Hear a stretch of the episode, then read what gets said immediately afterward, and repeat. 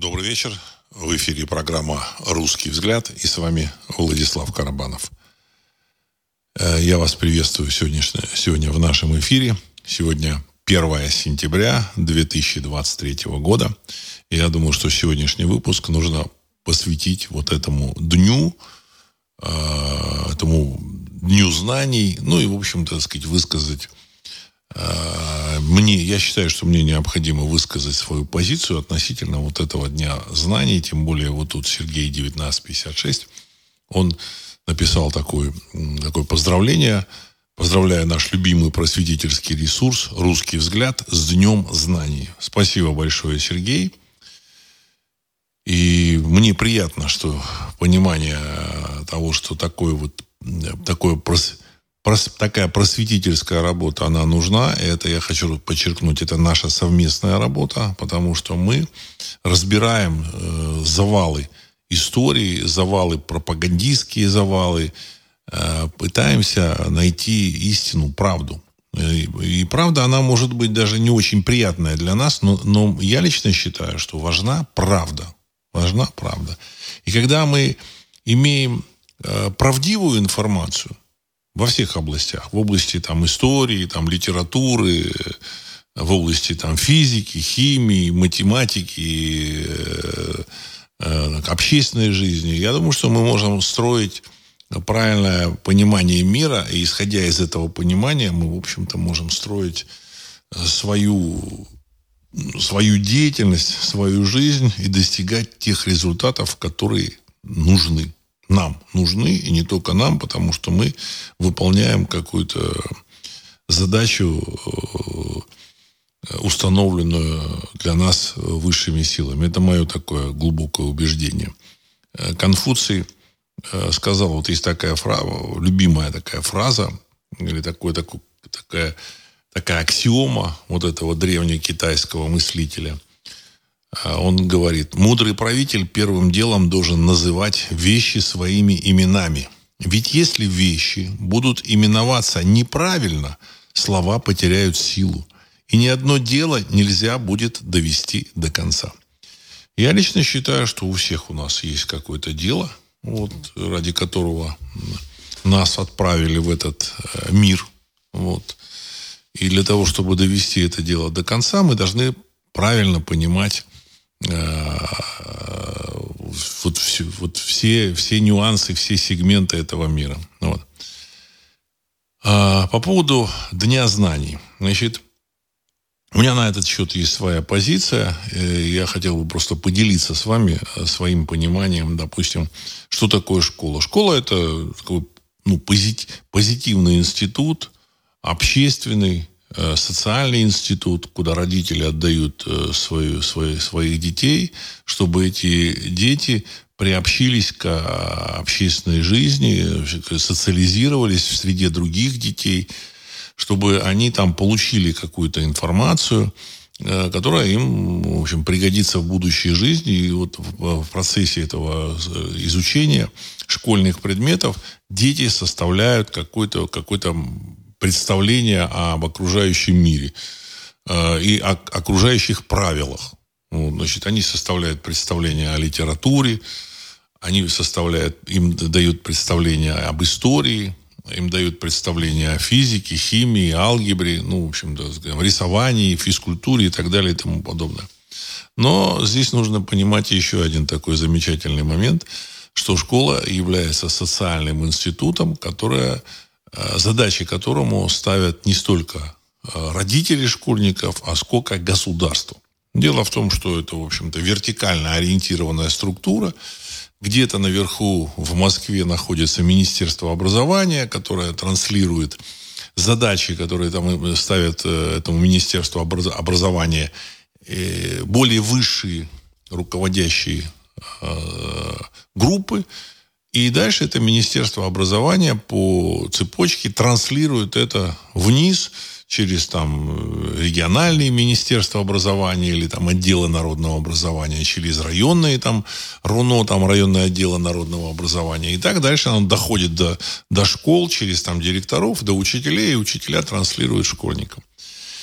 И к величайшему сожалению, э, государство исходит из э, совершенно своих задач э, в этой трансляции. Иногда оно исходит э, э, искренне, полагая, что то, то, что они там, в общем-то, в школе там преподают вот какие-то науки, что это является истиной в последней инстанции, инстанции а иногда они, в общем-то, сказать, формируют какие-то э, э, дисциплины с точки зрения своих интересов. Ну, такими дисциплинами являются, значит, э, гуманитарные дисциплины, история, литература, ну и э, практические технические дисциплины, там алгебра, геометрия. Вот. Ну, например, там история, литература, ну, в общем-то, так сказать, сейчас в России Э, доминирует такая многонациональность, о том, что есть такое, такое сообщество российский народ, вот. И исходя из этого формируется вообще, так сказать, исторический взгляд, который транслируют школьникам. Но я сейчас вернусь к, вот к этим э, вот, гуманитарным предметам. Я бы вот хотел высказать по поводу там технических предметов. Технические предметы, ну, например, алгебра. Алгебра и геометрия. Вот.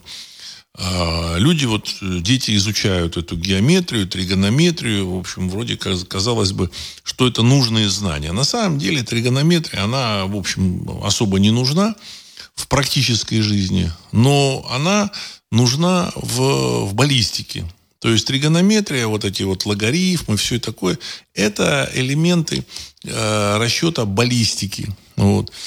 Ну, когда-то высшие руководители э, советского государства решили, что нужно для того, чтобы, в общем-то, так сказать, иметь подготовленных э, или полуподготовленных специалистов в области артиллерии, нужно уже в школе, чтобы они понимали, что такое там э, синусы, косинусы и так далее и тому подобное, потому что это вот дисциплины, которые нужны для расчета траектории полета снаряда. Вот отсюда вот, вот эти синусы, косинусы. Возможно, где-то кому-то они нужны, на, на, не знаю, на 100 тысяч человек, а на одному человеку, кроме, кроме артиллерии, оно понадобится, кроме артиллерии. Вот. А в целом это только, в общем-то, артиллерийская такая дисциплина в таком практическом применении. И по многим деталям оно, в общем, похожие такие элементы имеет, значит, зало, заложенных э, э, таких задач. Вот. Физика, химия, ну, в общем-то, нужно объяснить раз и навсегда, ну, в кавычках я беру раз и навсегда, ученику, как устроен материальный мир, и, в общем-то, вот это транслирует все. Э, с одной стороны, это вроде как бы позитивную роль играет, с другой стороны, э, на самом деле отсекает э, некий, нек, некий потенциал развития. Ну, потому что там в свое время, до того, как появились самолеты, в школе там была установка, которую давали о том, что предметы тяжелее воздуха летать не могут. Ну и аппараты не могут. Хотя вот летали птицы тяжелее воздуха, но тем не менее в школе преподавали, что это невозможно. Пока там самолеты не полетели, я рассказывал историю, когда э, перед первым полетом братьев Райт э, газета «Нью-Йорк Таймс» э, выпустила такую заметку. Вот сегодня там было объявление, типа, ну, вот, или завтра там, вот, братья Райт собираются на аппарате тяжелее воздуха, в общем, полететь. Ну, это, в общем-то, ребята не учились в школе, они не понимают банальных вещей. Это вот было написано в заметке «Нью-Йорк Таймс». Ну, потом выяснилось, что ребята, братья Райт, э, взлетели, полетели, пролетели какое-то расстояние и доказали, что аппараты тяжелее воздуха летают. Хотя, еще раз я подчеркну, что птицы тоже тяжелее воздуха летают.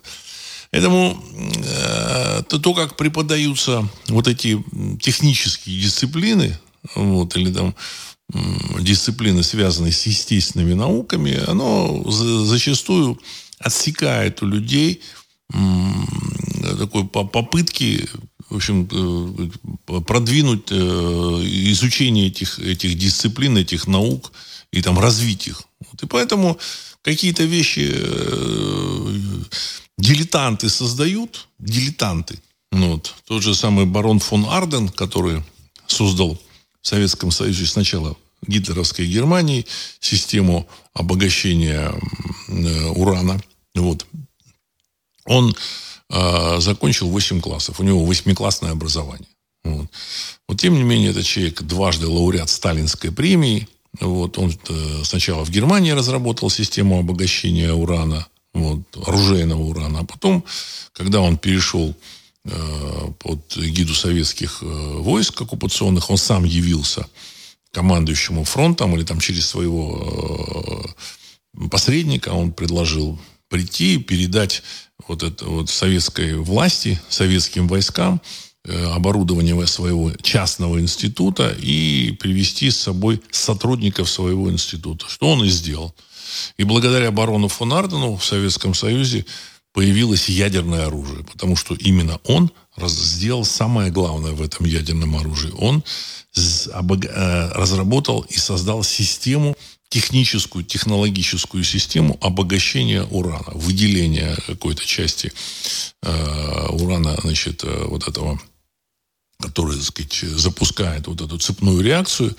И благодаря этому появилось ядерное оружие и, в общем, последующие там эти, последующее развитие. Термоядерное это тоже, это, э, оно не, невозможно без наличия как бы ядерного взрывателя. Ну, сначала взрывается ядерный, ядерный взрыватель, ну, сейчас, сейчас плутониевый взрыватель, который запускает уже Э, значит, урановую, так сказать, урановую, урановый сердечник, а урановый сердечник, взрываясь, запуская ядерную реакцию в урановом э, вот этом ядре термоядерного заряда, он запускает уже термоядерную реакцию, вот, потому что он окружен тритием, вот, значит, тяжелым тяжелым водородом, который, в общем-то, так сказать, и, и в результате с, с, взрывается, так сказать, с силой там, там, в сотни там, раз мощнее, чем ядерная бомба.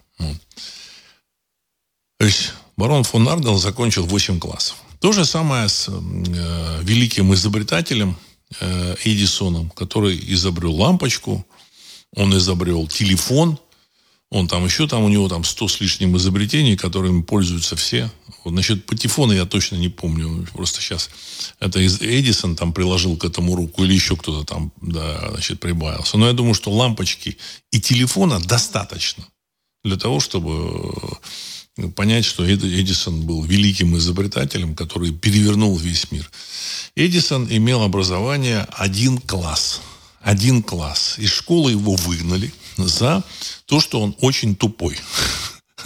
И учила его дальше после этого класса там мама, ну еще там один класс. Дальше, значит, его познакомил с основами электротехники начальник э, телеграфа, на какой, значит, он там занимался чем, он, значит, ездил на поезде и передавал эти газеты вот, значит, на станции. Вот, это его задача была, то есть это еще там, подростком, там, 12-летним. И начальник там какой-то станции, теле, начальник телеграфа какой-то станции, он увидел, что вот этот парень едет молодой, такой смышленый, и сказал, слушай, давай иди, я тебя научу э, работе на телеграфе. Вот, ты, может, будешь телеграфистом и, в общем, будешь э, человеком. Человеком станешь. И он научил его работе на телеграфе. И дальше Томас э, Эдисон, он, в общем-то, усовершенствовал телеграф. вот. И дальше он начал уже развивать вот эту вот свою там деятельность в области электротехники. Вот, создав электростанции там он создавал, там пригласил Теслу в Соединенные Штаты Америки, приглашал еще там каких-то таких серьезных инженеров. Но главным, главным человеком, который запустил этот процесс, был вот этот Эдисон. И тоже можно сказать и про массу других э, замечательных первооткрывателей. Люди открыли зачастую какие-то э, законы, вот, открыли, применили, использовали, которые с точки зрения обычной, так сказать, доминирующей тогда точки зрения не могли существовать или не могли быть, э, ну, они не могли работать. Этих, этих законов не было. Это вот та же самая, тот, тот, тот же самый вот это Эдисон, который придумал телефон, там дальше, дальше э, с, теле, э, с радио, там, там немножко другая система. Ну, там Маркони, э, возможно, под, подсмотрел у Попова, возможно, сам разработал, ну, слишком уж э, по времени близко, там, в общем-то, публикация Маркони с опытами Попова. Ну, Сам Маркони был таким предпринимателем. В общем, он понял потенциал вот этого радио и начал как бы создавать фирму, которая начала производить радио. То есть, в общем и целом, школа, она дает какие-то знания, но в то же время та школа, э, не только в России, но и, в общем-то, и в других странах, которая существует, она зачастую ограничивает э, детей э, вот э, в отношении того, что, сказать,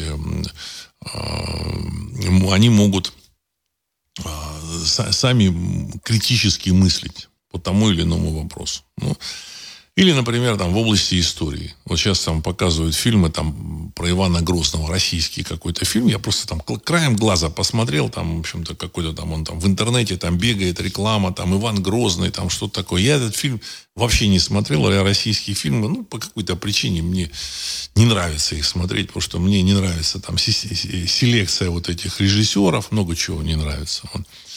Но кое-что я там увидел. Ну, вот. И увидел я, в общем, стандартный взгляд на 16 век.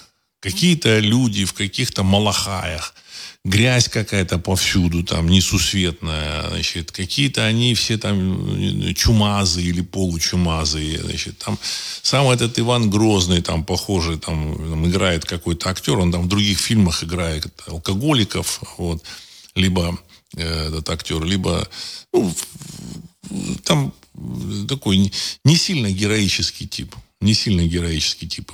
Вот. А в целом, э, вот эта российская история, российский, российский быт 16 века, э, Московское царство, показано в таком уничижительном, в общем-то, виде. У западных э, кинематографистов то же самое. В общем, грязь, все чумазые, все как-то ведут себя там, в общем, очень-очень там грубо. Вот.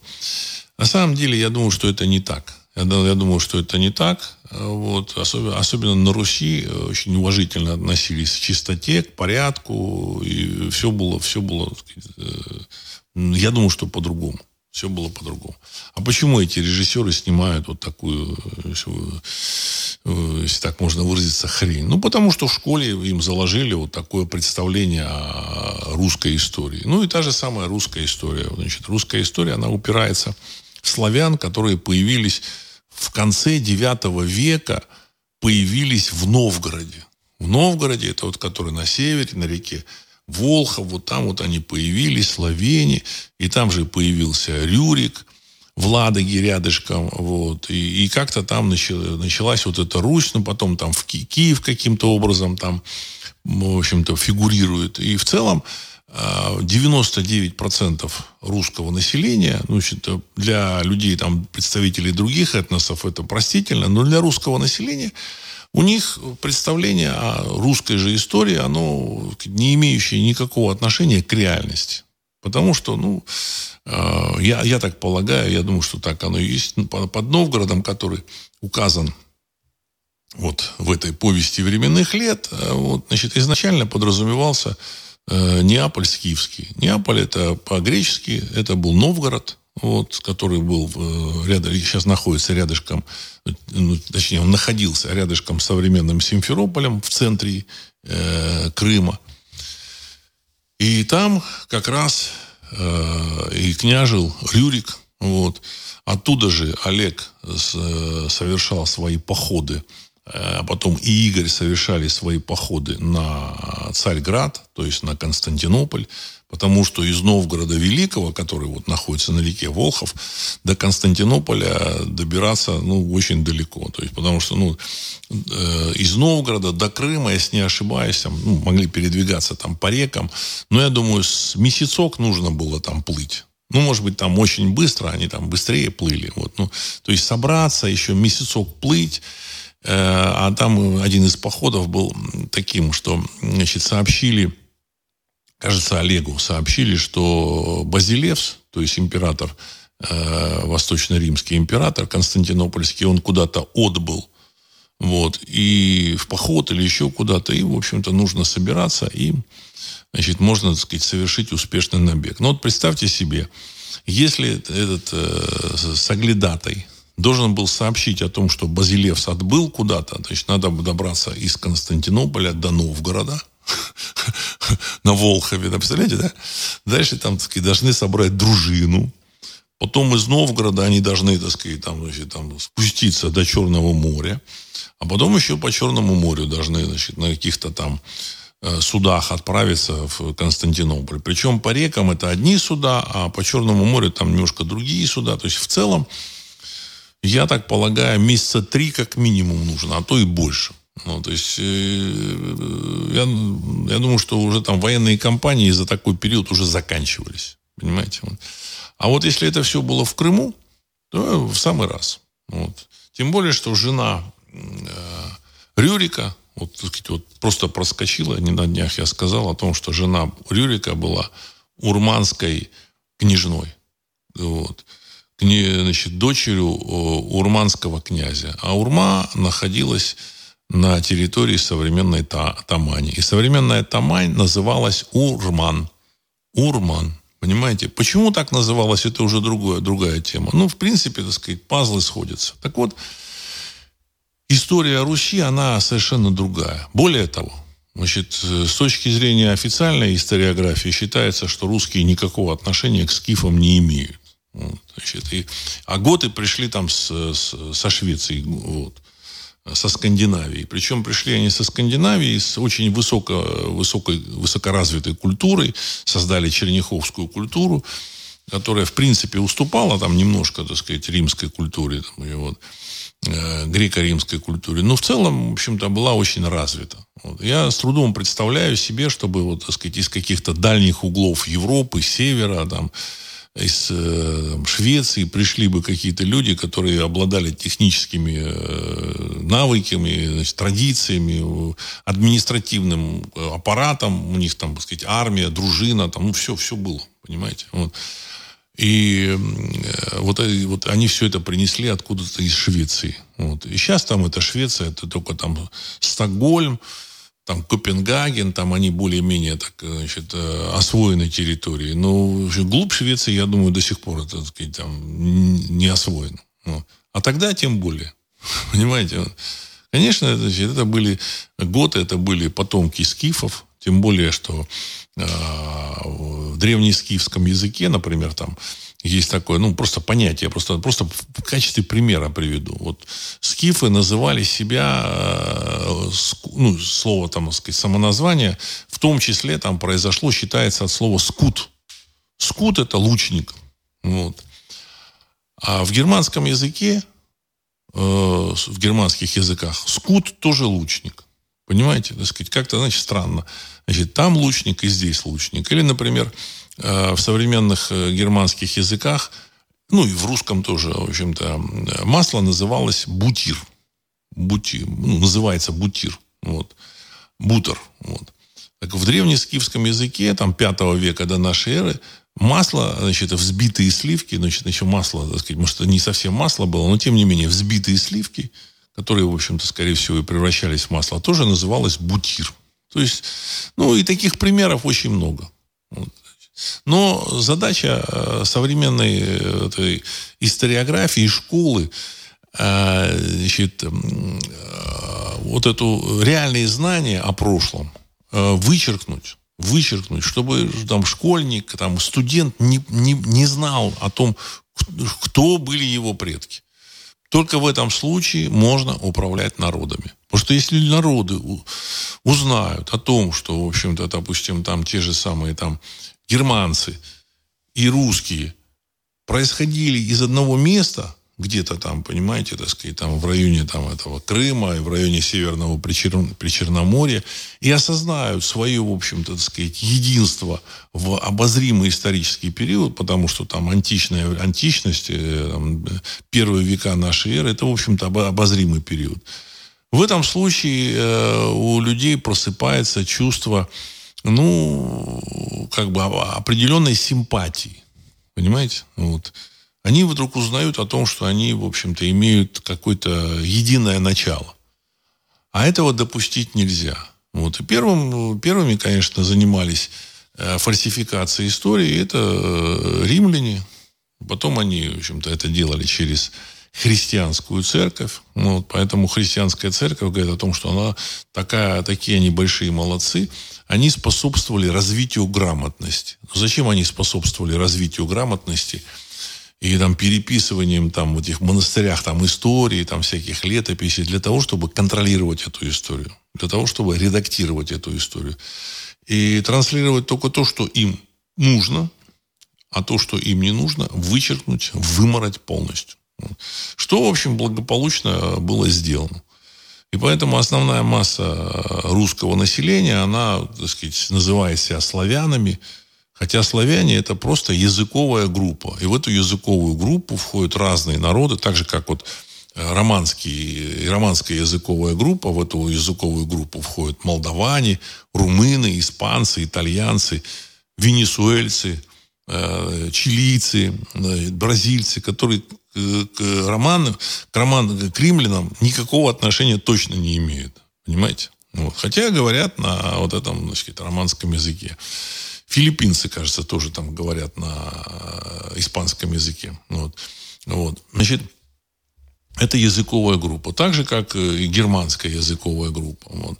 Ну, единственное, там, в общем-то, смеются насчет того, что идиш относится к германской языковой группе, но это, в общем-то, сказать, другой народ. Ну, с идишем там вообще, так сказать, такие интересные моменты. Я сейчас не буду углубляться. Вот. Тоже история намного интереснее, чем а, ее там предлагают. Поэтому, когда мы говорим о школе, поздравляем, вот, мы, в общем, должны понимать, что задачей э, школы является формирование той картины мира, которая, э, которую заказывает э, государство. А государство – это те люди, которые, в общем, формируют высший, высший управленческий слой. Ну и какие-то вопросы там, оно просто по инерции.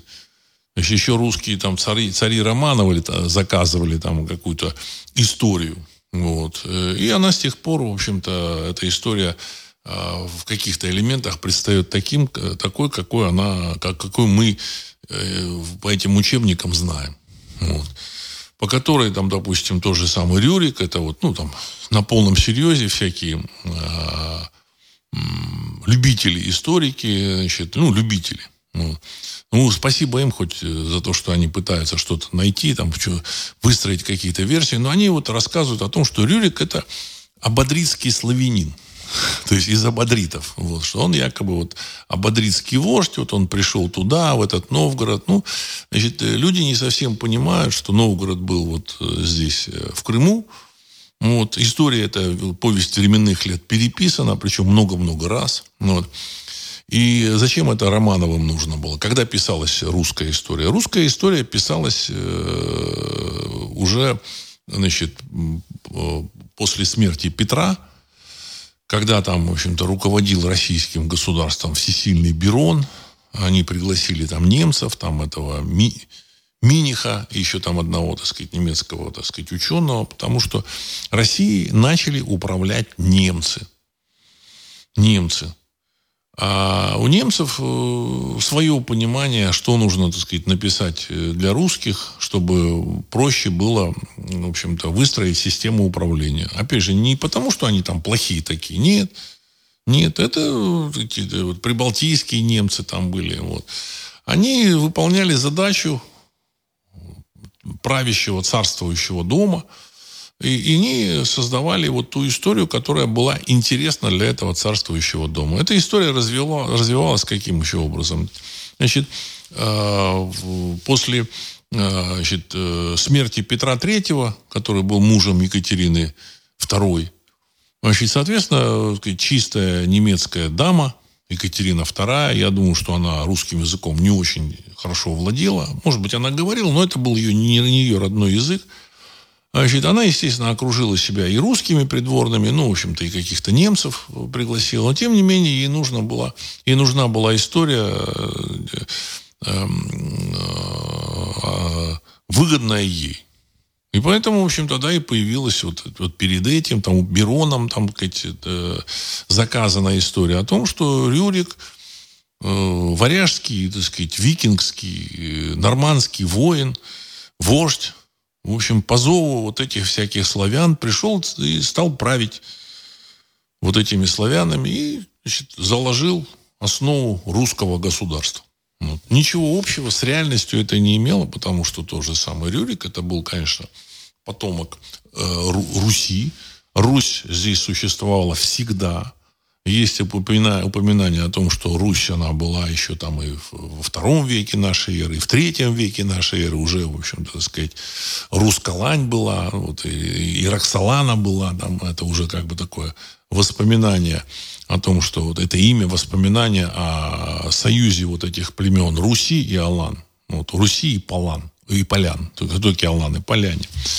Но общем, товарищам, вот, вот мне, мне написали Миллер, Шлёцер и Байер. Да, я ошибся, так сказать, Миниха сюда и приплел. Нет, нет, это просто...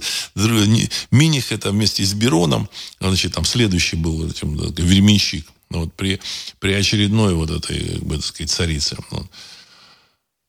А, они выполняли заказ. Дальше в 19 веке, так как все, все Романовы, они никакого отношения, по всей видимости, к Романовым не имели от слова совсем, вообще никак. Вот. А, соответственно, так сказать, и э, формировалась концепция этничности.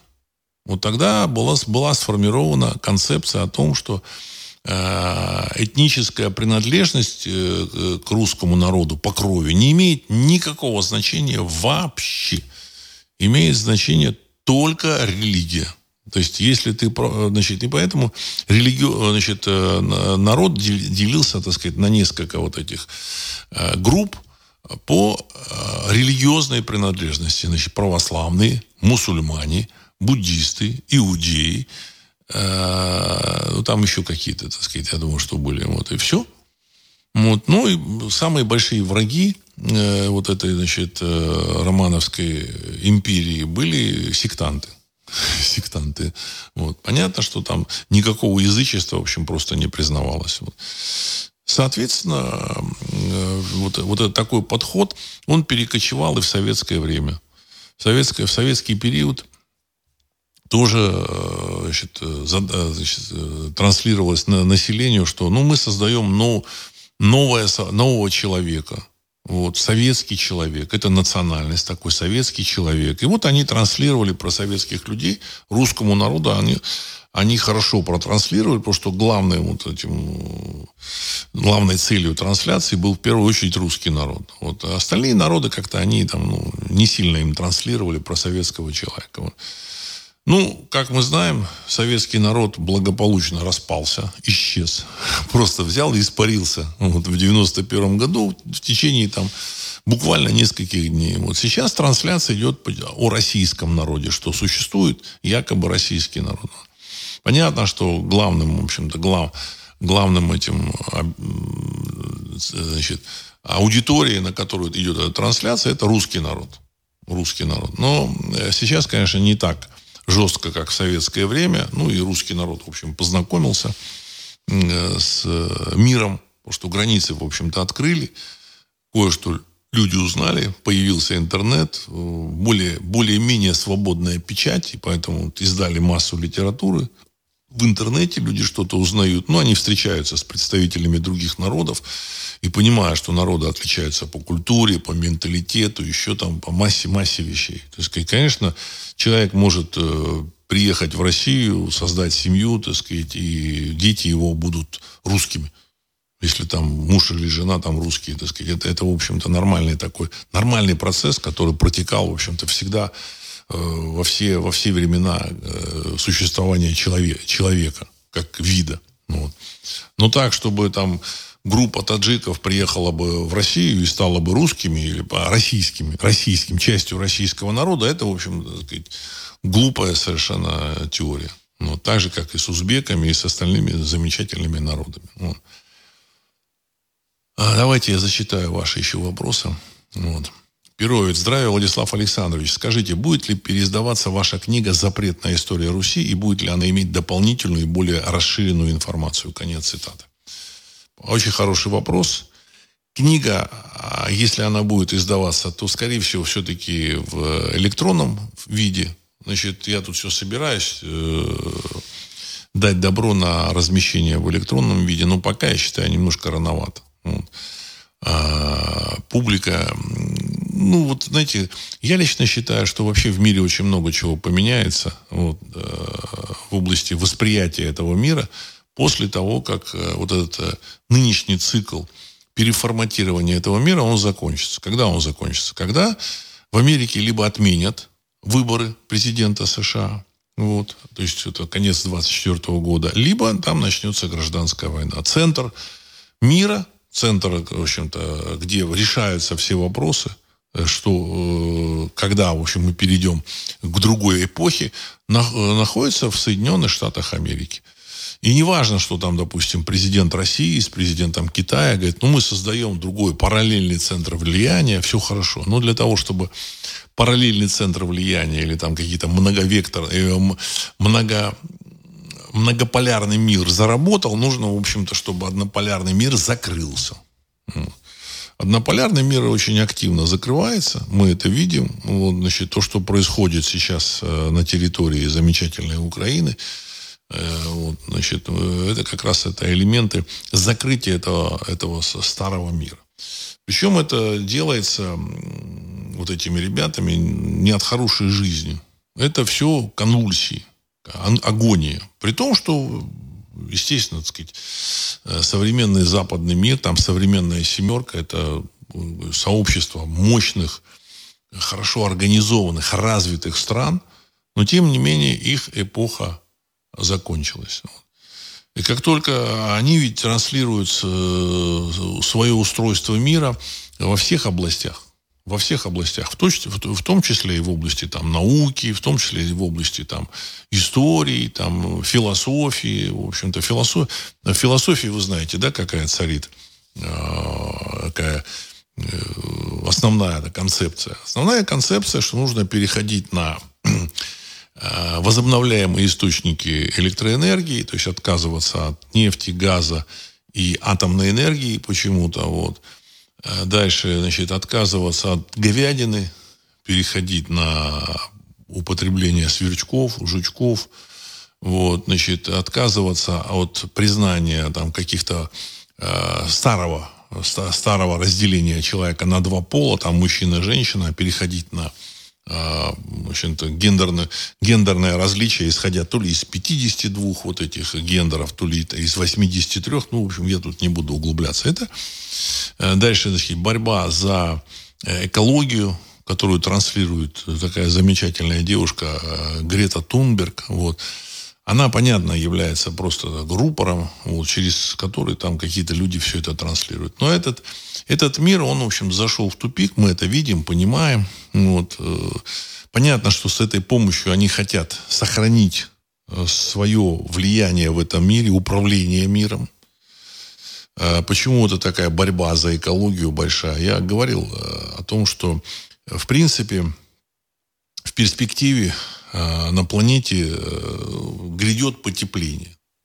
Потепление, оно, может быть, там в каких-то местах будет и похолодание, но важно, в общем-то, что в Антарктиде и в, и в Арктике э, льды активно уже тают, и они, в общем-то, так сказать, поднимут уровень океана. А поднятие уровня океана на 5, 6, 7 метров означает затопление таких замечательных городов, как Лондон, Нью-Йорк и целый, и целый ряд приморских городов вместе с затоплением этих э, городов э, произойдет переформатирование современного мира.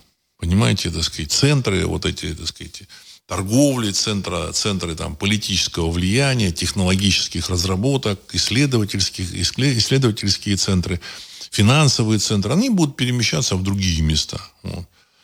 А вот эта вот морская или там приморская цивилизация, она, в общем-то, уйдет в прошлое. Это вот, и отсюда вот мы понимаем, почему тут Грета Тун, Тунберг вообще возникает. Вот, с, с борьбой там против а, потепления, там, с, с борьбой за экологию.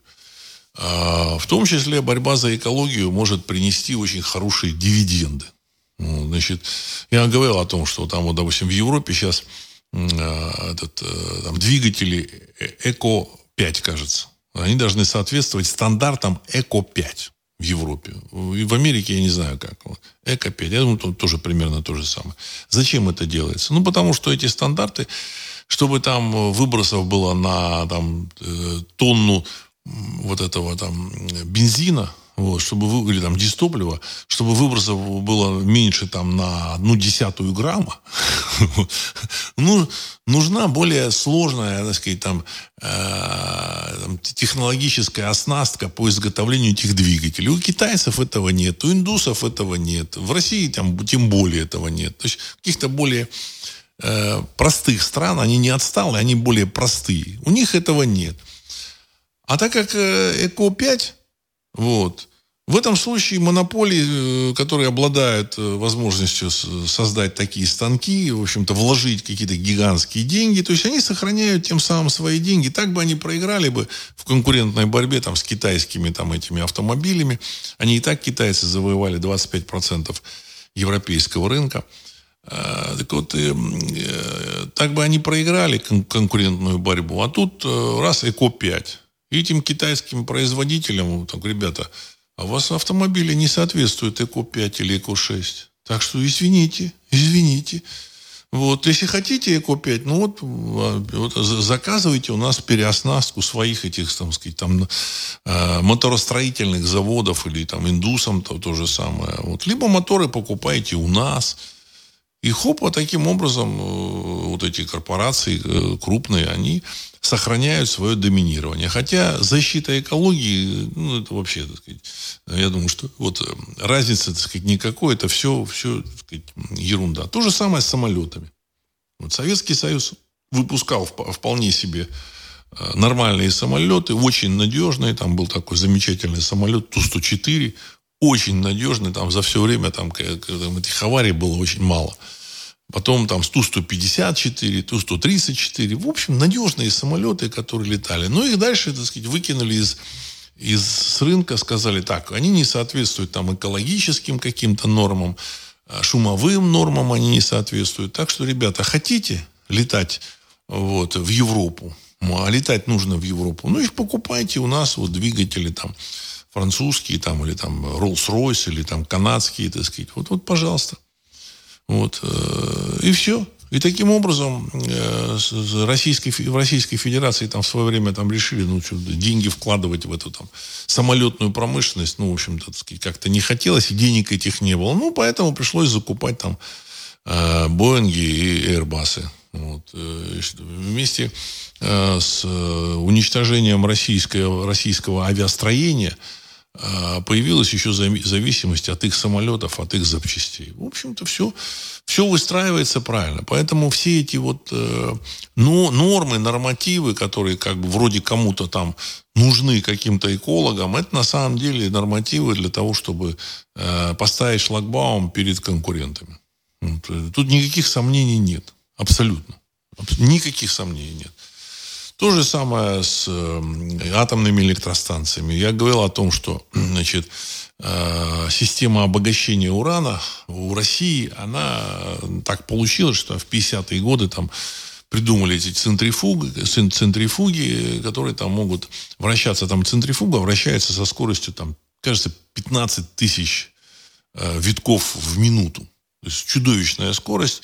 И там, значит, там эти вот иголки, на которых это вращается, там система вращения, она это такая очень, очень, очень непростая система. Вот. А в России случайно оказалось, я просто это прочитал. Вот, я транслирую то, что там прочитал, но я думаю, что это похоже на правду. В России оказалось, что какой-то воронежский э, завод э, граммофонов, который выпускал иголки для, для граммофонов, вот тогда еще граммофоны были, в общем-то, не не, эти, не, не, не проигрыватель виниловых дисков, а граммофоны, там попроще все это было. Вот эти иголки оказались чудовищно выносливы. вот.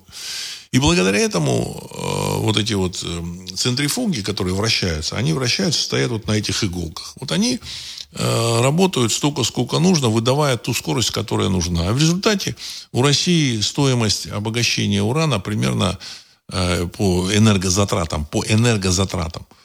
в 20 или там то ли в 15, то ли в 20, то ли в 25 раз. Я просто боюсь ошибиться. Но мне кажется, все-таки было в 25 раз. Вот. Может быть, в 15 раз э, дешевле, чем у американцев. Ну и у французов, соответственно. Вот.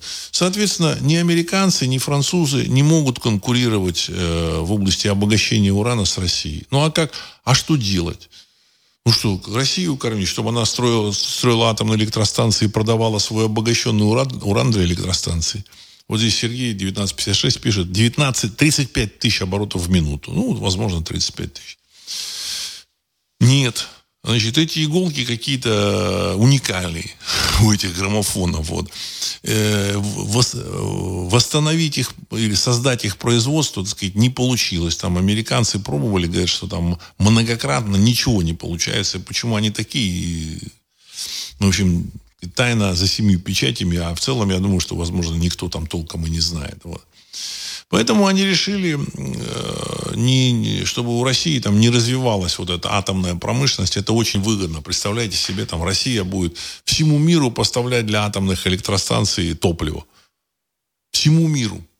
Понимаете? Поэтому надо удушить вот эти атомные электростанции. Поэтому немцам запретили, так сказать, развивать атомную энергетику. Японцам запретили. Там. Всем в Европе они пытаются запретить. Они, конечно, это строят. Там венгры строят. Там. Финны прекратили. И поэтому они пытаются это заменить там ветряками. Вот. При том, что у ветряков там обнаружены там дизель-генераторы. Там в, в Дании, кажется. В, в, внутри этой, этого столба там внизу выяснилось дизель-генератор. То есть нужно раскрутить этот ветряк вот, э, нужен дизель-генератор. То есть, на самом деле, это все такая убогая система. Это, это обман и самообман. То есть, сверху спущен план, так же, как в Советском Союзе. Спустили план, чтобы выпустить там какое-то количество там, не знаю, какой-то продукции, так сказать, они расходуют э, там, сырья, э, труда, денег э, там, в несколько раз больше, чем вот эту продукцию можно продать населению. Я вот просто рассказывал историю о том, что Э, такая была замечательная фабрика обувная в Советском Союзе в Ленинграде, в городе Ленинграде, который ныне является, называется Санкт-Петербург.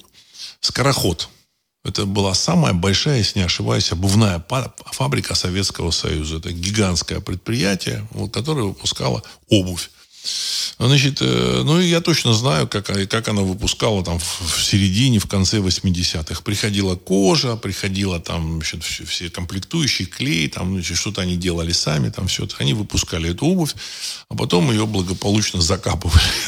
Отчитывались, получали какие-то премии даже за значит, э, достижение плана, да, и за перевыполнение плана. А потом дальше эту обувь закапывали.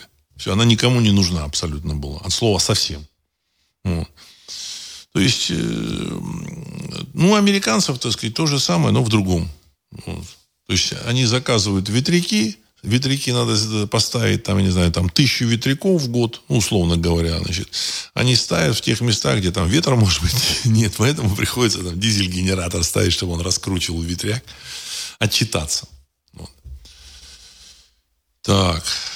Самоучка. А, вот цитата из нового школьного учебника по истории для 11 класса. В истории России во все времена русские люди, а значит и великороссы, и татары, и украинцы, и дагестанцы, и башкиры, все народы, народы нашей великой страны вставали на защиту Родины.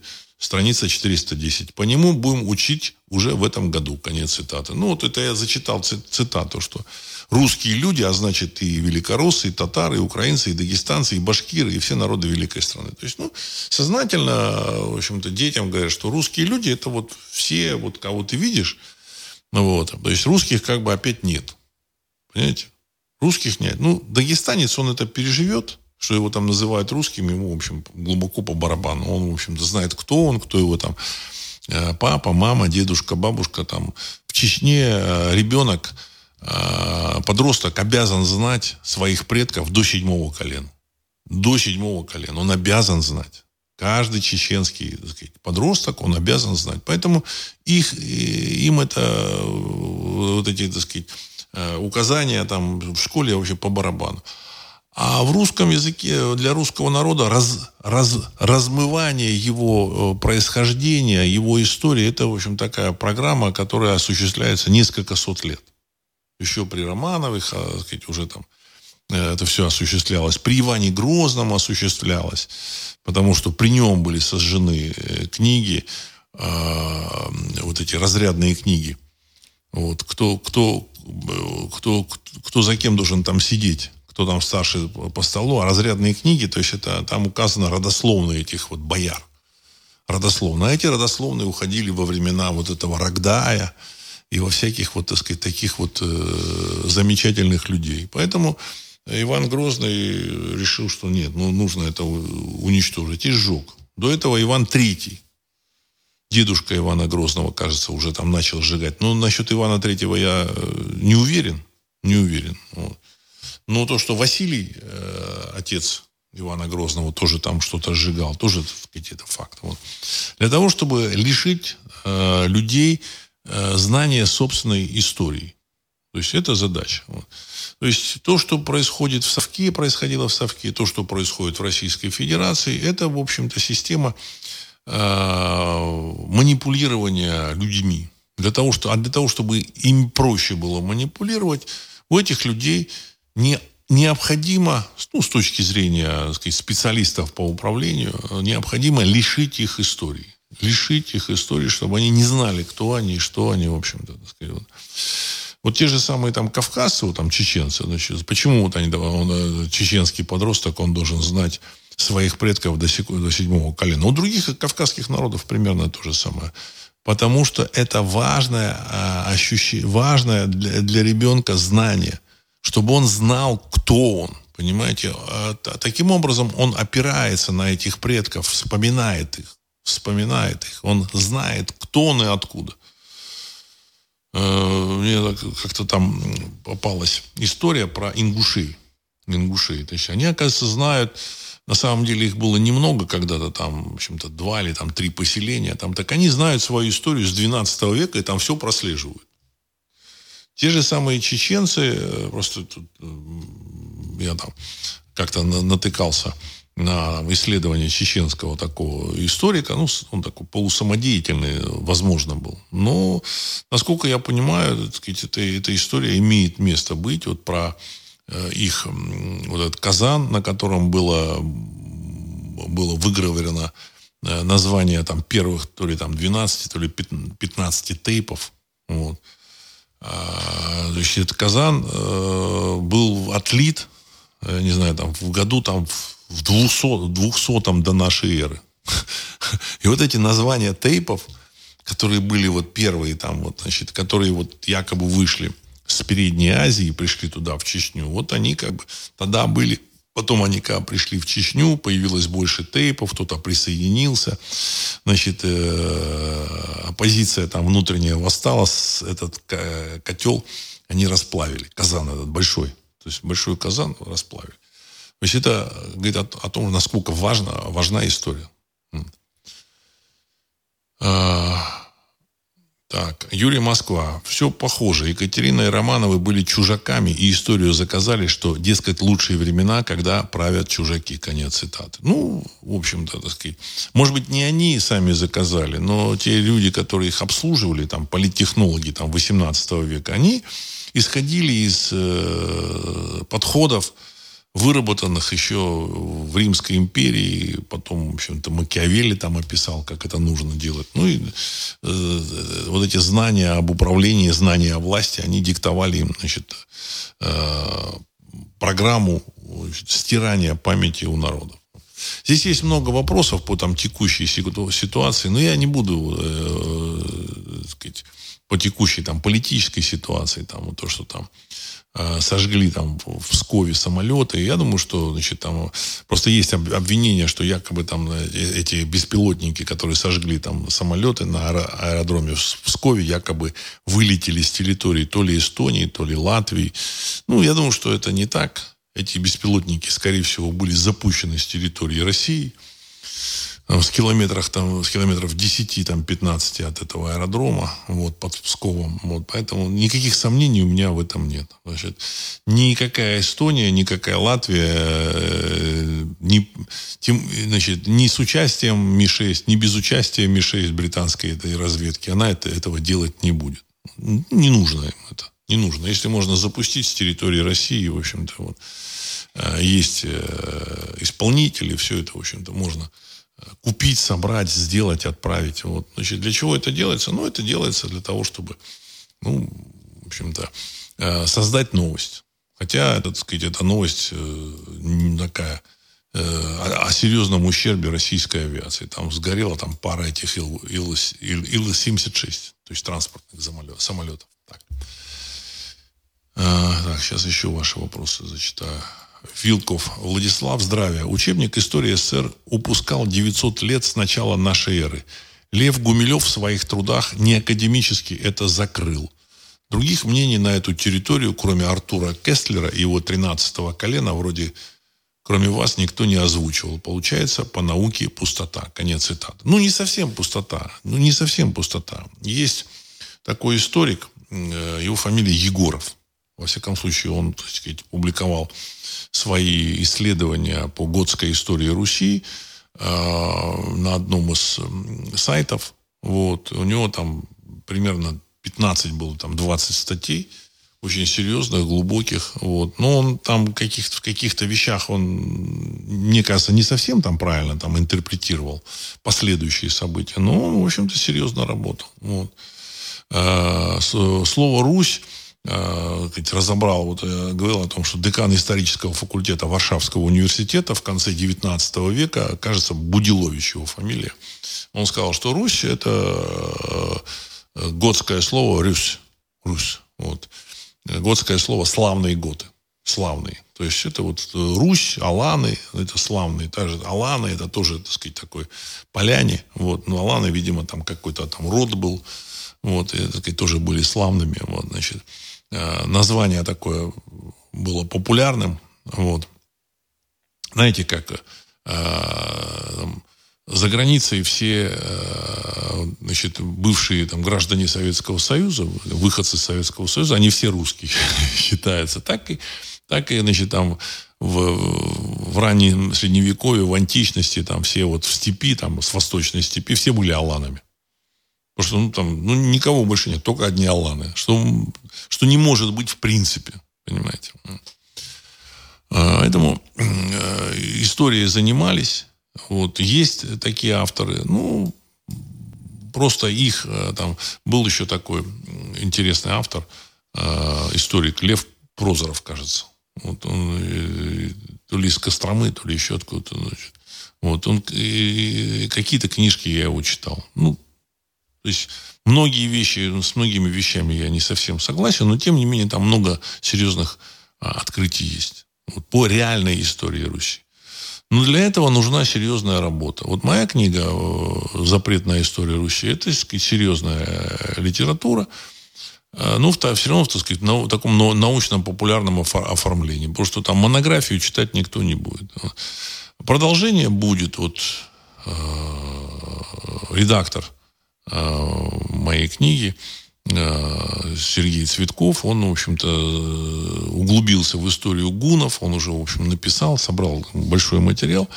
Я думаю, что будет и продолжение. Вот, значит, а, и у меня есть тоже что сказать. Вот, на самом деле, э, история, которая там была, которая реально, которая реально, так сказать, происходила на, на нашей земле, она очень серьезно отличается от той, которую там излагают в школьных учебниках и в вузовских учебниках. Ну, знаете, когда в Америке все случится, оно случится, я думаю, что много чего и в России поменяется, и, так сказать, станет, станет можно будет говорить. Оно и сейчас как бы можно говорить, там как бы запретов нет. Но административный, финансовый ресурс государства – это настолько мощная вещь, и плюс еще традиция устоявшаяся, вот, так сказать, там 99% ты начинаешь, начни рассказывать про год, там, ну, людей, русских людей, готы, какие готы. Это вот которые вот ходят тут эти самые там в черной одежде, так сказать, люди не поймут. Они уверены, что их предками являются славянские племен, племена. А слово «славяне» и «племена» – это, в общем-то, вещи взаимоисключающие, потому что словения – это говорящие э, словом, словений – то есть это люди, которые перешли вот на эсперанто, ну не эсперанто, я прошу прощения, а на язык межнационального общения в, вот в, те, в то время. Этот язык был, в общем-то, какой-то вот древний русский язык. Или, значит, вот какой-то вот такой язык. Они перешли, они стали говорить словом. И ему говорит, ты кто? Я вот, это, это, это, это маркер Словении. Это маркер. Как вот люди говорят, ты кто? Вот, я советский.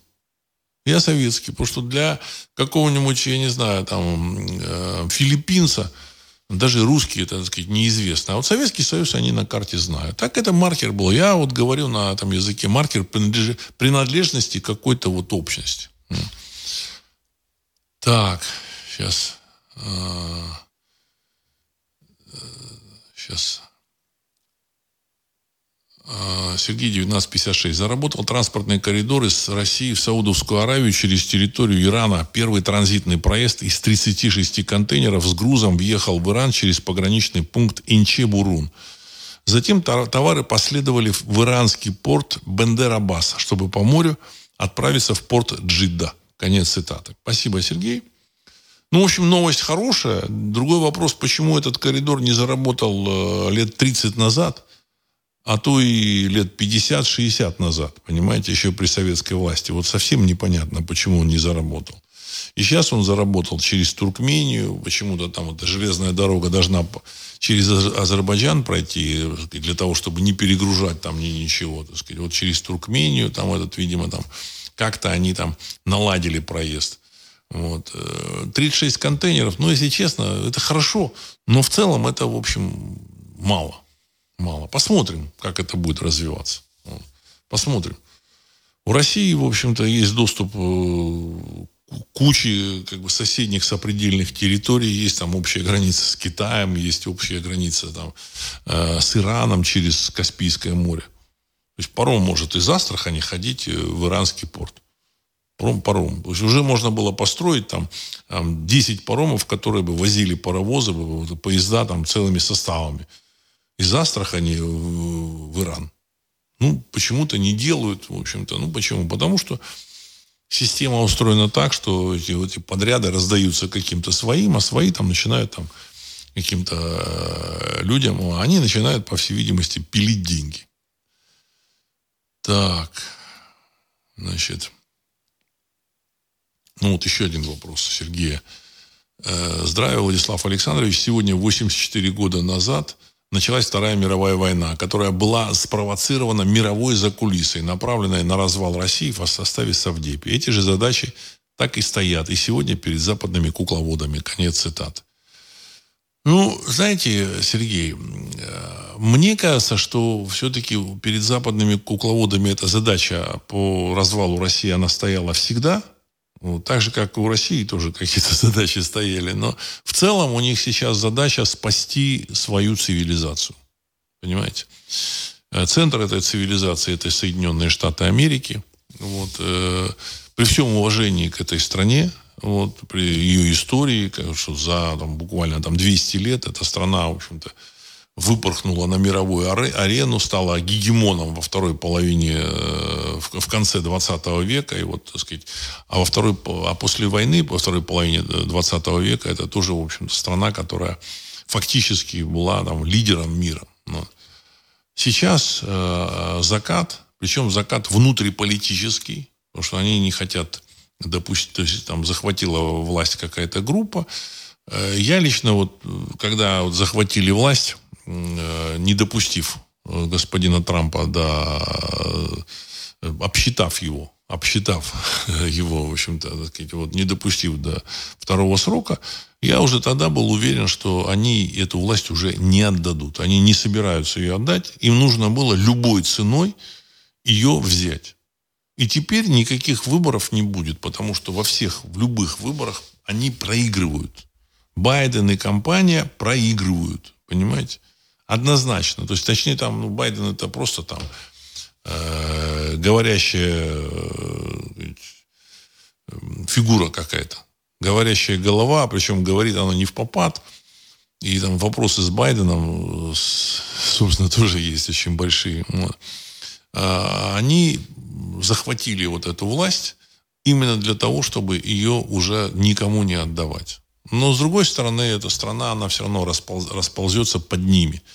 Знаете, если в России можно захватить власть, и, в общем-то, народ, он привык жить параллельно с, э, от власти. То есть власть живет своей жизнью, народ живет своей жизнью, параллельно э, бежит куда-то. Вот эта большая, такая огромная страна Россия. Там, так под контролем России была еще и Аляска, еще и Гавайские острова были. Там даже форт русский был на Гавайских островах. Почему? Народ бежал подальше от Москвы. Подальше, подальше. И они осваивали территории, двигались туда. И сейчас вот то, что, так сказать, огромная миграция э, из России, она связана как раз с тем, что народ, так сказать, бежал значит, от э, власти. Вот. То есть здесь другая, другая традиция. Вот. А в Америке там, в общем-то, нет э, единого этноса. Там, я говорил, что там много миров. И то, что их скрепляло, их скреплял закон, четкое соблюдение закона и порядок. Это очень... И справедливость. Так же, как в Римской империи. Э, в Римской республике, я прошу прощения. Вот. А, значит, э, если порядка нет, если справедливости там нет, в общем-то, народ туда прибежал, наоборот, из других стран, где тоже не было справедливости, в этой ситуации там начинается гражданская война. Значит, никто там не подчиняться вот, э, назначенному там президенту или какой-то власти, э, если там уберут Трампа, не будет. Все пойдет в раздрай. Там уже, в общем-то, все идет в раздрай. И война с Россией – это попытка спасти ну, собственную, собственный миропорядок. Все. Отвлечь публику. Самое лучшее отвлечение публики – это война. На территории замечательной значит, 404 то же самое. Ну и плюс, возможно, там решение вопроса о том, что когда те же самые американцы побегут, у них уже есть какая-то территория, понимаете, или там с этой территории они могут там собирать э, урожай э, экологически чистых и качественных продуктов. Я думаю, что когда они побегут, э, и в России все то же самое начнется. Я уже говорил об этом. Значит, какие-то тут смута уже началась, она будет продолжаться, развиваться. Вот, когда из Америки прибежит миллионов пять наших бывших сограждан, они сюда приедут так или иначе, там их, наверное, миллионов 10, а может 15, вот. Они сюда приедут, в Россию так или иначе. Здесь это все будет э, развиваться и переформатироваться. Никаких сомнений у меня в этом нет. Мир, старый мир, он, в общем-то, значит, он до конца 24 года он уйдет. Однозначно. Значит, э, в Америке уже, в общем-то, тот же самый э, Такер Карлсон, он говорит, что, знаете, есть опасность, что уберут Трампа. Уже вслух говорят. Уже вслух говорит там, в общем-то, вот, это, э, самый популярный ведущий, американский ведущий. Ну, что вот, э, значит, его там могут убить. Вот, значит, такие вещи просто так не говорят. А он уже заговорил. Более того, он да, обсуждал это чуть ли не с Трампом. Ну, и Трамп говорит, что да, я понимаю все это. То есть на самом деле там ситуация очень, очень острая. И выхода из этой ситуации у них нет. Ну, а, потому что вот этот мир, мир, который они выстроили, он как бы работал, все это с какие-то по понятиям, по правилам, как вот это, в Кремле так насмехаются. Вот они тут какие-то правила тут придумали, а мы не знаем этих правил. Вот этот мир по правилам, он, в общем, схлопывается. По целому ряду причин. И поэтому все, в общем, в мире поменяется. В России то же самое. Вы думаете, что в России там все, значит, э, они там на белом коне въедут в Париж. Здесь тоже все поменяется. Здесь э, все поменяется. И в Париж будут въезжать не совсем, не совсем те люди, которые, в общем-то, э, сейчас там рулят. Или не все. Не все эти люди. Ну, сказать, я не знаю, мне сложно, так сказать, э, прогнозировать. Вот. Я не знаю. Вот. Я думаю, что там все... Будет много удивительных ситуаций. Вот. Я, я надеюсь, что все будет хорошо. Ну, вот. А, насчет школы, я думаю, что школа должна учить думать, мыслить, анализировать. Вот. Ну, мы этот новый мир, я думаю, что там приложим свои усилия к строительству нового мира, чтобы люди наконец мыслили. Хотя какая-то значительная часть людей, она, в принципе, а, транслирует это право мыслить кому-то другому. Кому-то другому. Я думаю, что все-таки я надеюсь, что мир будет э, поменяется в лучшую сторону. Вот. И на этом я хочу завершить сегодняшний выпуск. С вами был Владислав Карабанов. Программа «Русский взгляд». Через несколько секунд композиция «Могучий прилив». Всего доброго.